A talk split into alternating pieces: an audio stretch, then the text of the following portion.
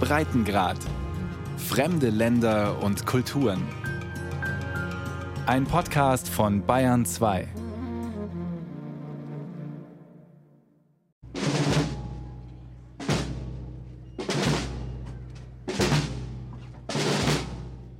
macht man Wahlkampf in Zeiten, in denen die Menschen erst recht nichts von Politik wissen wollen, wie in den zurückliegenden Ostertagen, wo die Spanier Entspannung und Besinnung suchten und wo die malerischen Osterprozessionen in großen und kleineren Städten den Takt bestimmten.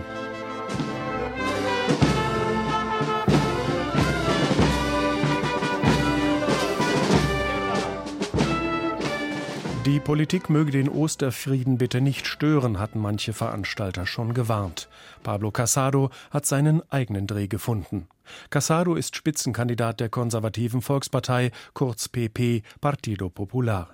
Der 38-Jährige steht auf einem kleinen Plätzchen in der Altstadt der kastilischen Stadt Avila mit ihrer spektakulären Stadtmauer und wirbt für sich mit dem Hinweis, er sei selbst in einer örtlichen Bruderschaft und werde gleich an der Prozession teilnehmen. Recordando que la Semana Santa en Ávila, a pesar de estar en plena campaña, Später zieht er sich eine violette Tunika über und eine Kapuze. Diese Bilder liefen, der fromme Casado in Andacht bei den Menschen, und manche Botschaft hatte er bei seiner kurzen Ansprache vor der Prozession schon unter die Leute gebracht.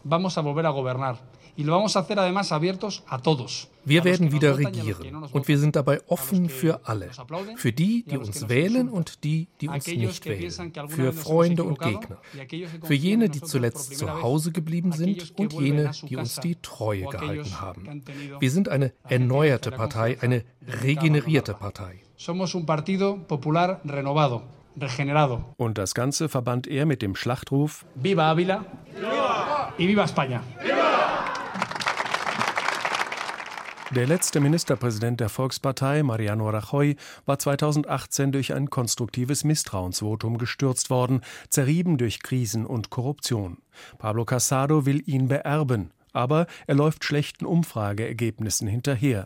Seine PP würde deutlich verlieren, hätte allenfalls Chancen auf Platz zwei im Parlament was nicht völlig ausschließt, dass Casado am Ende doch die Nummer eins einer Regierung werden könnte. Denn auf dem rechten Flügel hoffen drei Parteien auf eine gemeinsame Mehrheit. Das wäre ein echter Rechtsruck in Spanien.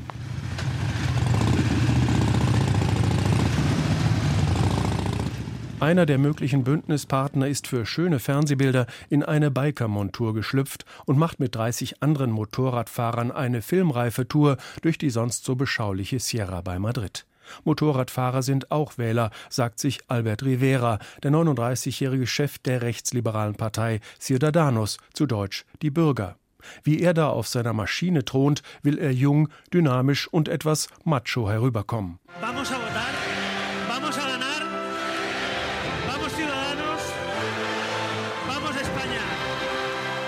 Die Liberalen hatten sich früher als Gegengewicht zu den großen Parteien, den Sozialisten und Konservativen, aufgestellt, gegen Korruption, gegen verkrustete Strukturen, gegen das System, in dem die beiden großen Parteien das Rennen stets unter sich ausmachten.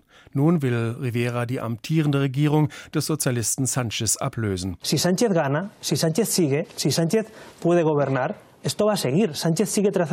wenn Sanchez gewinnen würde, so der liberale Rivera, dann bleibe alles beim Alten und das Land werde gespalten. Dagegen haben sich die Volkspartei und Ciudadanos in Abgrenzung zu dem Konflikt in Katalonien die Einheit des Landes auf die Fahnen geschrieben und würden auch nicht vor einem Bündnis mit der ultrarechten Partei Vox zurückschrecken, wie es aussieht. 40 Jahre nach dem Tod des Diktators Franco hätte man ein solches Sammelbecken von Altfrankisten und Rechtskonservativen nicht mehr für möglich gehalten.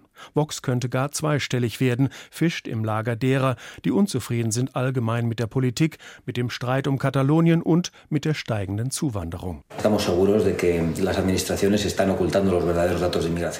Er sei sicher, dass die Regierung falsche Angaben über das tatsächliche Ausmaß der Migration mache, sagt Vox-Chef Santiago Abascal.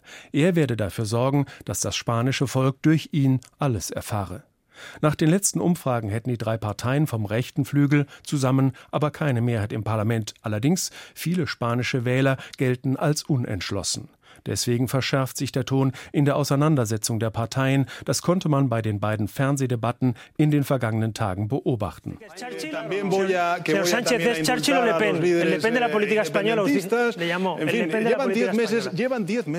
Pedro Sanchez, der amtierende Ministerpräsident von der sozialistischen Partei PSOE, hat einen Vorteil. Von der Körpergröße überragt er seine Konkurrenten. Außerdem sieht er nach weit verbreiteter Auffassung am besten aus. Eine Bekannte meinte neulich, wo so wenig über Inhalte gestritten werde, entscheide sie sich für den hübschesten und das sei Pedro Sanchez. 47 Jahre alt, Typ netter Schwiegersohn. Er musste Neuwahlen ausrufen, weil seine Minderheitsregierung gescheitert war. Durch die Wahl des Termins 28. April kam es zur kürzesten Wahlkampagne aller Zeiten, eben auch über Ostern. Sanchez setzt weniger auf die Debatte mit dem Gegner als vielmehr auf seinen Amtsbonus und die Umfragen sehen ihn als Sieger. Die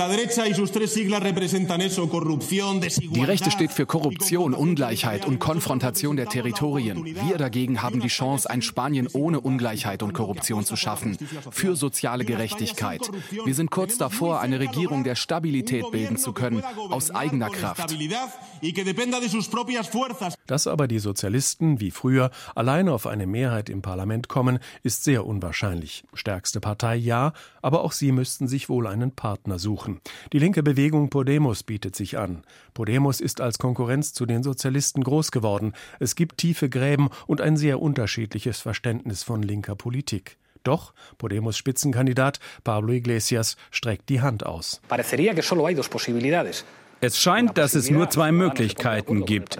Entweder tun sich Ciudadanos, die Volkspartei und Vox zusammen, oder wir machen eine Koalition mit den Sozialisten. Ich sage klar, trotz aller Schwierigkeiten, trotz des Misstrauens, dass die Sozialisten ihre Versprechen nicht immer erfüllen, sind wir bereit für eine solche Regierung. Nur, es ist nicht gesagt, dass auch ein solches Linksbündnis zusammen auf die nötige absolute Mehrheit im Parlament käme. Also, und das birgt Sprengstoff, könnte der Sozialist Sanchez, wie schon zuletzt im Parlament, auf Stimmen aus dem Baskenland und Katalonien angewiesen sein. Denn auch im Nationalparlament, dem Kongress, sitzen Vertreter der Regionalparteien, in der Sprache der politischen Gegner rundweg als Separatisten bezeichnet. Und das ist das Besondere an diesem kurzen, aber hitzigen Wahlkampf. Es geht natürlich um Arbeitslosigkeit, um Renten, um den ländlichen Raum, aber das besondere Reizwort dieser Kampagne ist Katalonien. Wie belastet dieses Thema ist, zeigte sich vor ein paar Tagen im andalusischen Ort Coripe. Dort verbrennt man an Ostern traditionell eine Puppe des Verräters Judas und dieser Brauch wird manchmal abgewandelt.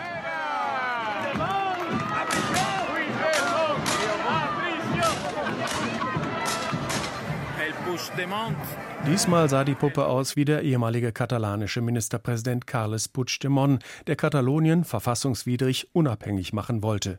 Auf diese Puppe wurde mehrfach geschossen. Puigdemont wurde in Coripe unter Hochrufen abgefackelt. Fassungslos steht man davor und ahnt, wie viel Sprengstoff das Thema Katalonien in diesem Wahlkampf hat. Ya lo vimos en la wir haben schon vor kurzem bei den Regionalwahlen in Andalusien gesehen, dass die Katalonien-Krise die öffentliche Debatte beherrscht. Und zwar nicht nur in Katalonien, sondern in ganz Spanien. Die Katalonien-Frage polarisiert wie nichts anderes. Der Politikwissenschaftler und Kolumnist Jordi Amat. Er sitzt zu Hause an seinem Schreibtisch in seiner Wohnung in Barcelona. Ein paar Häuser weiter befindet sich eine jener Schulen, die Schauplatz dramatischer Szenen wurden, als Polizisten versuchten zu verhindern, dass Menschen hier bei einem illegalen Referendum ihre Stimme abgeben. Die Bilder prügelnder Polizisten gingen um die Welt.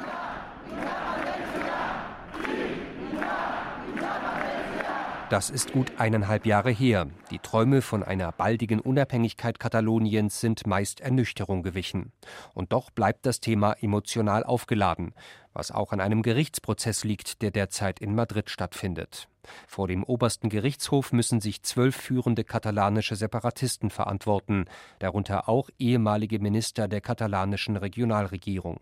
Sie sind unter anderem der Rebellion angeklagt, ähnlich dem Hochverrat in Deutschland. Ihnen drohen lange Haftstrafen, die Urteile dürften in den kommenden Monaten fallen.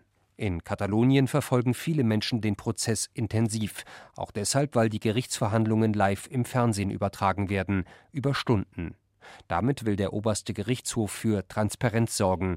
Niemand soll behaupten können, dass es bei dem Verfahren unfair zugegangen sei. Genau das unterstellen aber viele Separatisten dem Gericht. Für sie ist das Ganze ein Schauprozess, die Angeklagten politische Gefangene. Staatsanwalt Javier Saragossa weist das zurück. Nada mejor que una denuncia masiva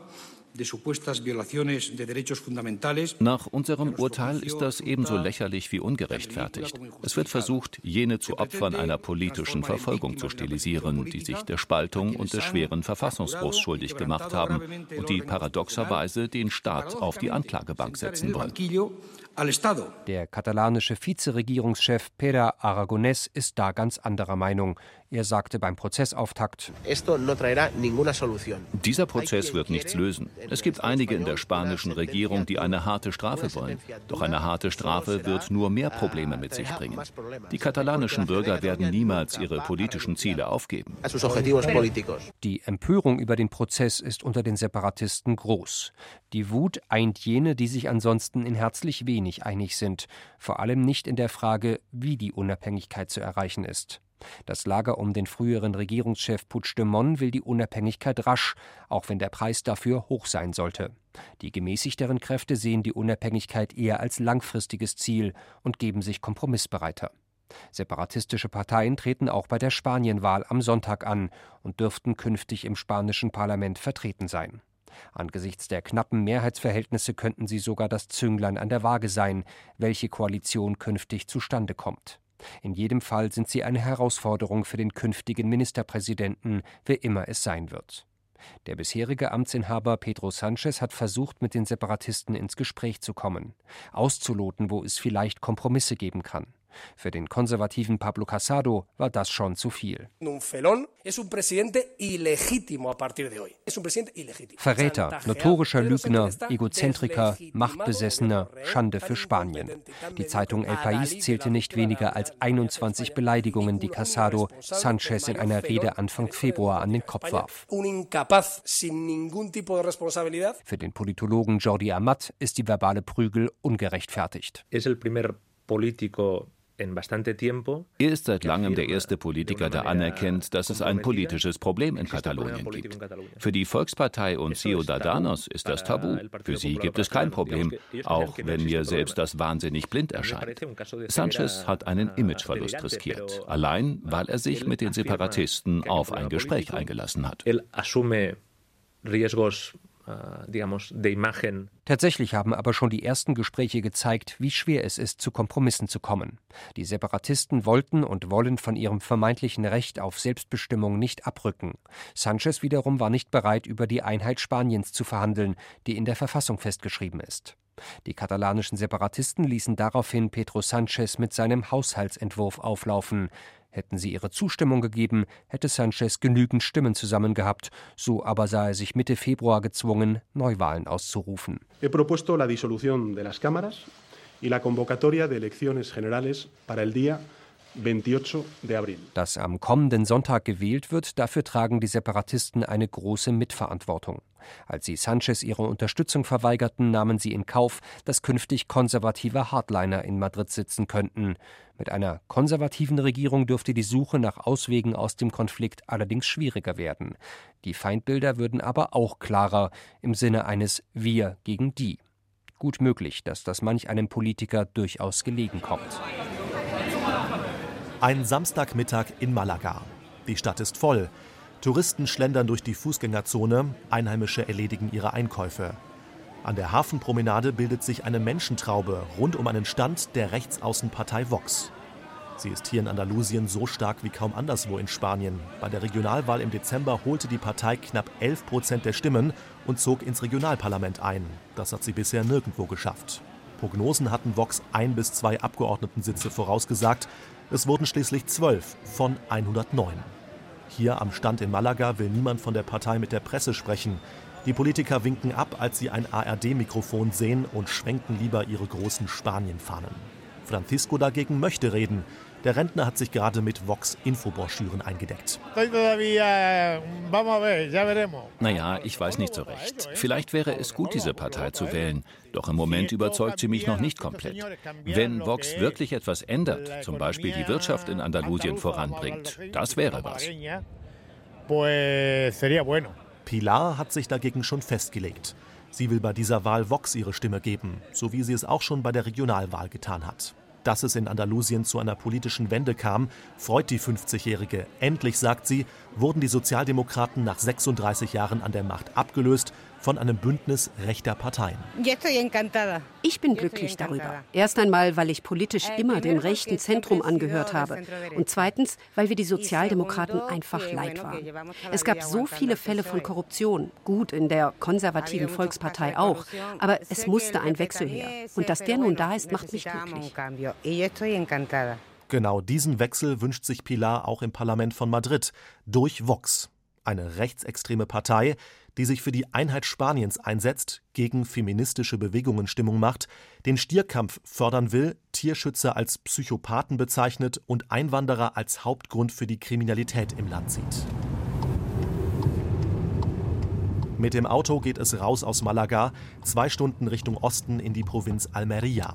Sie ist der Teil von Andalusien, in dem die Rechtsaußenpartei Vox die meisten Anhänger hat. In der Kleinstadt El Ejido holte Vox bei der Regionalwahl fast 30 Prozent der Stimmen, mehr als jede andere Partei. Aus dem Nichts zur stärksten Kraft. Das hat Vox nirgendwo sonst in Andalusien geschafft. Juan José Bonilla ist stolz darauf. Er koordiniert die Arbeit der Partei in der Stadt. El Ejido war bisher immer ein Ort, in dem sehr viele Menschen die konservative Volkspartei PP gewählt haben. Doch wahrscheinlich hat die Politik der PP die meisten Einwohner hier nicht mehr erreicht. Sie wollten was Neues. Eine Partei, mit der sie sich stärker identifizieren können als mit der PP. El Ejido ist keine südspanische Stadt wie jede andere. Wer über die Hauptstraße geht, sieht überdurchschnittlich viele Dunkelhäutige und Frauen mit Kopftuch. Die Ausländerquote liegt bei 62 Prozent.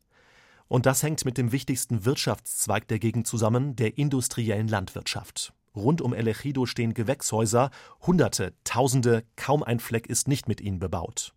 Und hier arbeiten fast ausschließlich Afrikaner. La inmigración claro que tiene que ver porque se relaciona lógicamente con el tema de inseguridad ciudadana y los ciudadanos de elegido estamos cansados del tema de la inmigración ilegal. Die Immigration spiele eine große Rolle für die Bewohner der Stadt, sagt Voxmann Bonilla. Er spricht von einer Unsicherheit im Ort.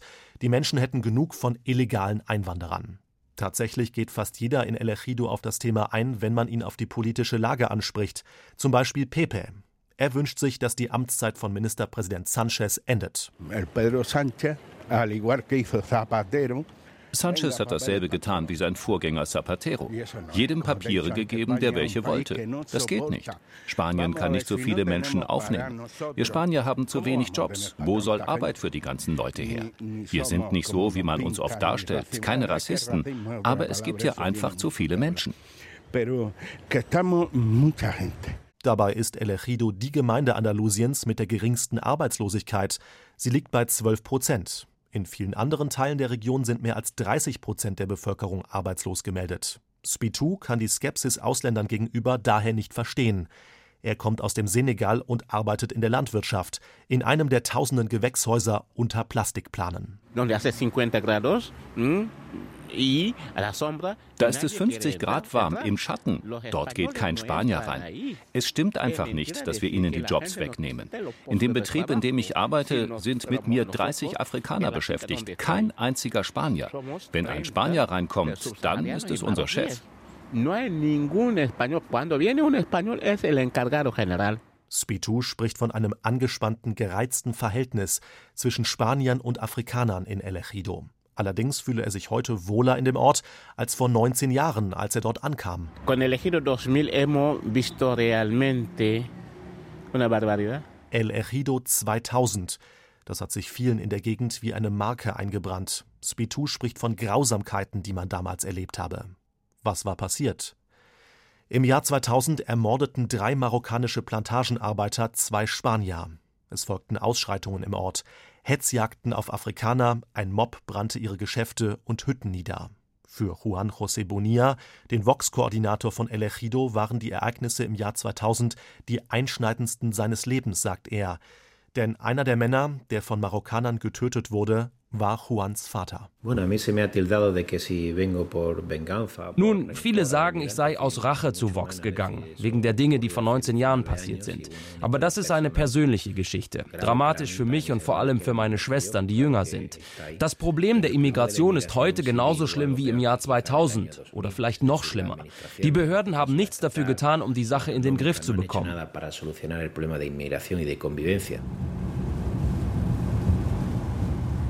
Es geht weiter ins andalusische Hinterland. Hier ist Vox nicht so erfolgreich wie an der Küste, möglicherweise auch, weil hier das Thema Einwanderung nicht so sichtbar ist, die Menschen nicht direkt mit ankommenden Booten aus Afrika konfrontiert sind.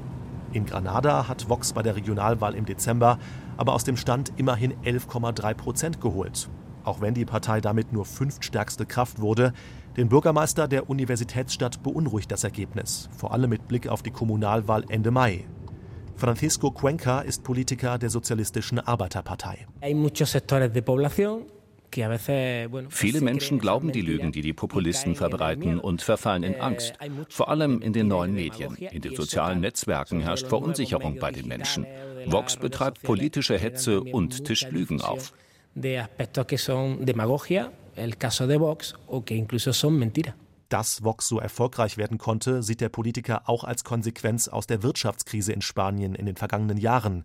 Und er gesteht ein, dass seine Partei, die Sozialisten, hier und da bessere Konzepte hätten präsentieren müssen. Wie viele Städte erholen auch wir uns nur sehr langsam von der Krise. Diese Krise war tiefgreifend. Nach so einer Phase entwickeln Menschen Angst. Angst vor Fremdem, Neuem und Unbekanntem a lo distinto, a lo nuevo, a lo desconocido. Zum Beispiel vor den vielen Einwanderern. Eine Partei, die dann das Traditionelle betont, das alte, vertraute Spanien, habe es in diesem Moment bei den Menschen leicht, so der Bürgermeister. Angel Cazorla sieht den Hauptgrund für den Erfolg von Vox allerdings nicht beim Thema Immigration. Für den Politologen an der Universität Granada spielt die Katalonienkrise eine wichtigere Rolle. Ein Hauptproblem, das Vox aufgezeigt hat und womit viele Spanier unzufrieden sind, die Unfähigkeit der klassischen Parteien mit dem Katalonien-Konflikt vernünftig umzugehen. Das hat bei vielen Menschen nationalistische Gefühle ausgelöst und ihren Stolz, ein Spanier zu sein, größer gemacht.